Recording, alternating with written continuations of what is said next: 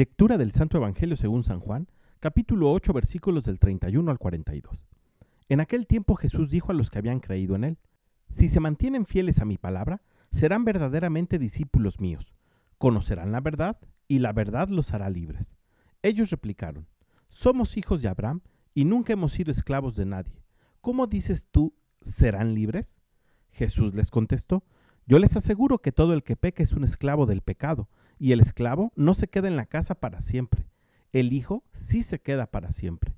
Si el Hijo les da la libertad, serán realmente libres. Ya sé que son hijos de Abraham, sin embargo, tratan de matarme porque no aceptan mis palabras. Yo hablo de lo que he visto en casa de mi padre. Ustedes hacen lo que han oído en casa de su padre. Ellos le respondieron, Nuestro padre es Abraham. Jesús les dijo, Si fueran hijos de Abraham, harían las obras de Abraham, pero tratan de matarme a mí porque les he dicho la verdad que oí de Dios. Eso no lo hizo Abraham. Ustedes hacen las obras de su padre.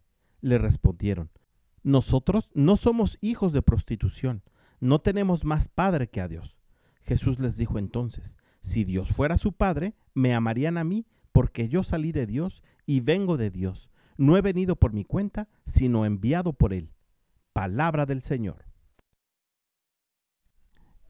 En el Evangelio del día de hoy, Jesús nos recuerda que ha venido a liberarnos, pero solo puede liberarnos en la medida que nos reconocemos como prisioneros o esclavos. Y con sus propias palabras nos dice, yo les aseguro que todo el que peca es un esclavo del pecado. Por lo tanto, la invitación del día de hoy es precisamente hacer un análisis y verificar qué es lo que tiene secuestrada nuestra paz, qué es lo que tiene esclavizada nuestra alegría, nuestra felicidad.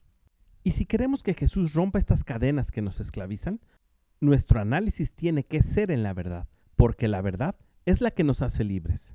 No podemos ser autocomplacientes ni autocondescendientes con nosotros mismos, sino la esclavitud seguirá siendo presa de nosotros. Jesús, repito, solamente quiere nuestra libertad, y no hay mayor libertad para los hombres que mantenernos fieles a su palabra. Dejémonos seducir por Jesús y Él nos hará libres. Que tengas un gran día y que Dios te bendiga.